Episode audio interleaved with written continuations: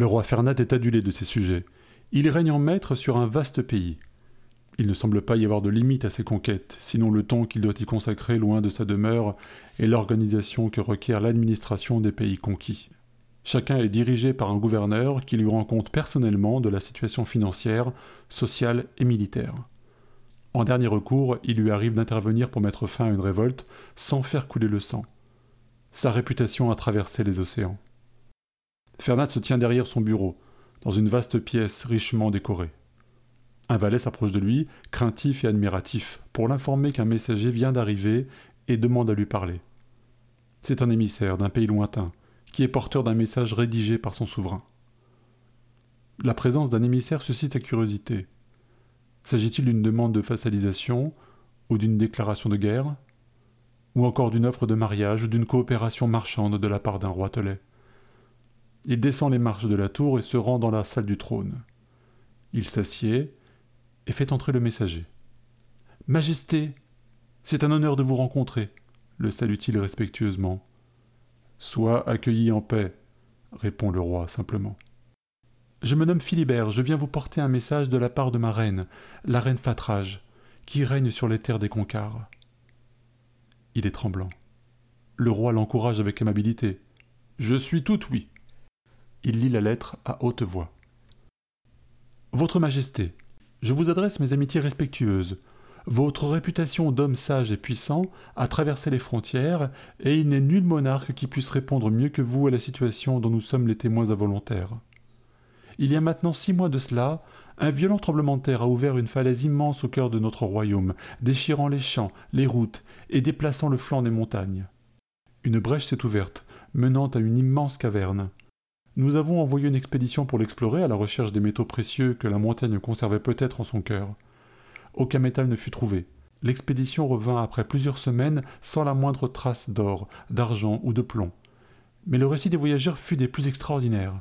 Une salle gigantesque contenait des plaques de plusieurs dizaines de mètres de haut, rectangulaires et alignées. Manifestement, ils avaient été construits dans une matière inconnue et dans un but précis. En s'approchant, l'expédition découvrit que ces stèles étaient recouvertes de fresques. Mais, et c'était là le plus étonnant, les fresques se mouvaient. Rapidement, ils comprirent qu'elles narraient des récits, des scènes gravées pour toujours qui devaient paraître bien majeures à leurs auteurs pour être représentées de la sorte. Il serait long de décrire chaque scène, la plupart n'étaient pas compréhensibles, toutefois la dernière ne faisait aucun doute. Elle représentait les maîtres de chaque royaume actuel, alignés en tenue de guerre, l'arme à la main, attendant l'ennemi du haut d'une falaise. Puis l'ennemi apparaissait et les massacrait par les flammes ainsi que leurs armées impuissantes. Peut-être sera-t-il utile de préciser que nous étions, vous et moi, parmi les puissants rois massacrés. J'ai dû me rendre moi-même dans les grottes pour constater la véracité du récit. Qu'est-ce que cela signifiait? Était-ce une sorte de prophétie? Pour en savoir plus, je fis étudier de près les scènes en question. L'une d'entre elles fut identifiée. Il nous fallut longtemps pour retrouver l'ancienne légende. Il s'agissait de l'apparition de Garax, dans la ville de Koth, qui, euh, selon la légende, avait offert aux hommes l'épée magique de la vie avant que celle-ci ne disparaisse par les méfaits du temps. Nous en sommes venus à la conclusion que les stèles représentent une histoire dont l'issue est proche. Nous vivons à présent dans la crainte. La terreur s'est installée dans l'attente d'une apocalypse à venir. Aucun érudit n'est en mesure d'y répondre. Votre sagesse et votre puissance sont réputées. Je m'incline devant vous pour vous demander votre aide. Votre dévoué, la reine Fatrage. Le roi n'a pas montré la moindre réaction pendant la lecture. Merci, mon brave, qu'on lui donne le gîte et le couvert, ordonne-t-il. Le messager ressent une chaleur bienfaisante à ces mots. Il s'incline en répondant Merci, Votre Majesté. Le roi s'interroge intérieurement. Il doit décider de la réponse à donner. Si piège il y a, il est bien grossier mais plutôt amusant. Ressortir cette ancienne légende oubliée pour appuyer son propos est une manœuvre habile. Demander de l'aide flatte mon orgueil et pourrait endormir ma vigilance. Mais si elle dit vrai, alors le danger est immense. Quelques jours plus tard, le roi a pris une décision et se dirige vers le pays de la reine Fatrage. Accompagné d'une armée et de sa garde rapprochée, il ne craint aucune attaque surprise, sa réputation le précède. Rares sont les fous qui oseraient s'en prendre à lui et à son peuple. Le chemin est long jusqu'aux portes de la citadelle. Il interroge Philibert, qui leur sert de guide, pour en savoir plus sur l'état du royaume et sur les vestiges trouvés au cœur de la montagne. Il tente de livrer quelques informations complémentaires ça et là. Il paraît que nos plus grands savants étudient les ruines chaque jour pour y trouver des enseignements sur les bâtisseurs de cette salle. Certains prétendent qu'elle fut creusée il y a plus de mille ans, bien avant la citadelle. Mais la plupart des scènes n'ont aucun sens. On voit ce qu'il s'y passe, mais cela n'explique rien car c'est détaché des autres. Je ne les ai pas vus personnellement, mais l'un des soldats de la reine m'en a décrit plusieurs. La plus ancienne, par exemple, montre un magicien qui monte un chemin, la nuit, en brandissant une épée, puis disparaît. Et vous verrez par vous-même, monseigneur. Plusieurs jours passent avant que les murs de la citadelle ne se présentent devant les voyageurs. Le messager part au devant pour prévenir la reine de l'arrivée de son invité, alors que l'armée établit un campement à l'écart. Puis le roi, accompagné de sa garde, se dirige vers les lourdes portes. Il y croise des paysans, puis des soldats qui lui font cortège.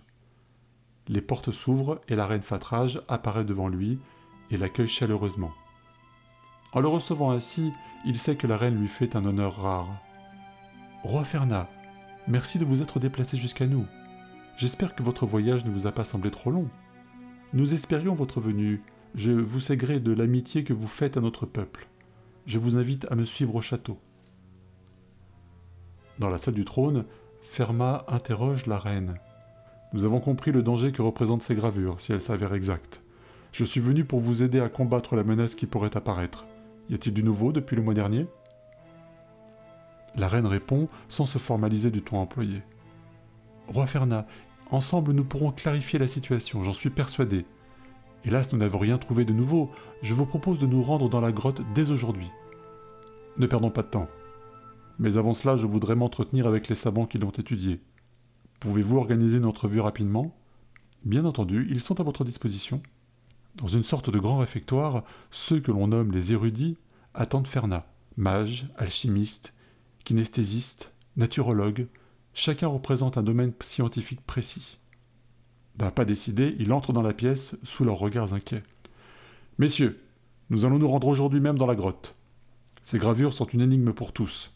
Vous les avez étudiées Avant de les découvrir, j'aimerais savoir si l'un d'entre vous a perçu une évolution dans ces gravures depuis leur découverte. Quelque chose qui disparaît et qui apparaît, par exemple. Euh, pas vraiment, mais c'est étrange que vous posiez la question, voyez-vous.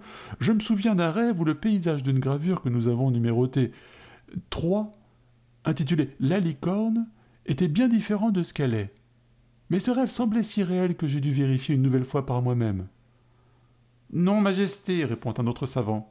Elles n'ont pas changé depuis le début. Je peux vous l'affirmer. Le rêve de notre éminent collègue ne doit pas être pris en considération, il me semble. Ces événements sont particulièrement troublants. Voyez-vous un point commun entre toutes ces fresques, une suite logique. Nous y avons passé des jours entiers sans le trouver. Bien entendu, à partir d'images, on peut toujours construire une histoire ou une autre. C'est la dernière qui est la plus surprenante, car elle vous représente, roi Ferna, bien qu'elle fût créée vraisemblablement il y a des siècles. Tout cela nous dépasse. Nous espérons que vous aurez de meilleures explications. L'expédition se lance à présent vers la montagne, sur la route qu'empruntent les savants depuis des mois. L'entrée, bien gardée par une garnison armée, conduit à une brèche dans la roche. Le chemin a été aménagé de planches de bois et parsemé de torches qui indiquent le passage. La reine Fatrage ouvre la voie à son invité jusqu'à la grande salle, creusée au cœur de la montagne. Ferna lève un bras et la salle s'éclaire entièrement, révélant la hauteur de la caverne et les détails décorés sur le mur. Telle une cathédrale de roche, elle s'apparente à un sanctuaire qui conserve de précieuses reliques. Ferdinand découvre les blocs d'où émane une lueur animée. Lentement, il passe devant chacun. Il observe les scènes qui tournent en répétition, note les détails, cherche un sens caché, une narration, puis assiste à la dernière qui correspond à la description faite par la reine. On y voit des combattants périr d'un feu fatal qui les balaie en un instant. Il pose sa main contre la roche mais rien ne change. Si l'auteur avait voulu nous alerter, pourquoi n'a-t-il pas employé cette technique inconnue de manière plus explicite? Et pourquoi dans une montagne? Il s'adresse alors à la reine.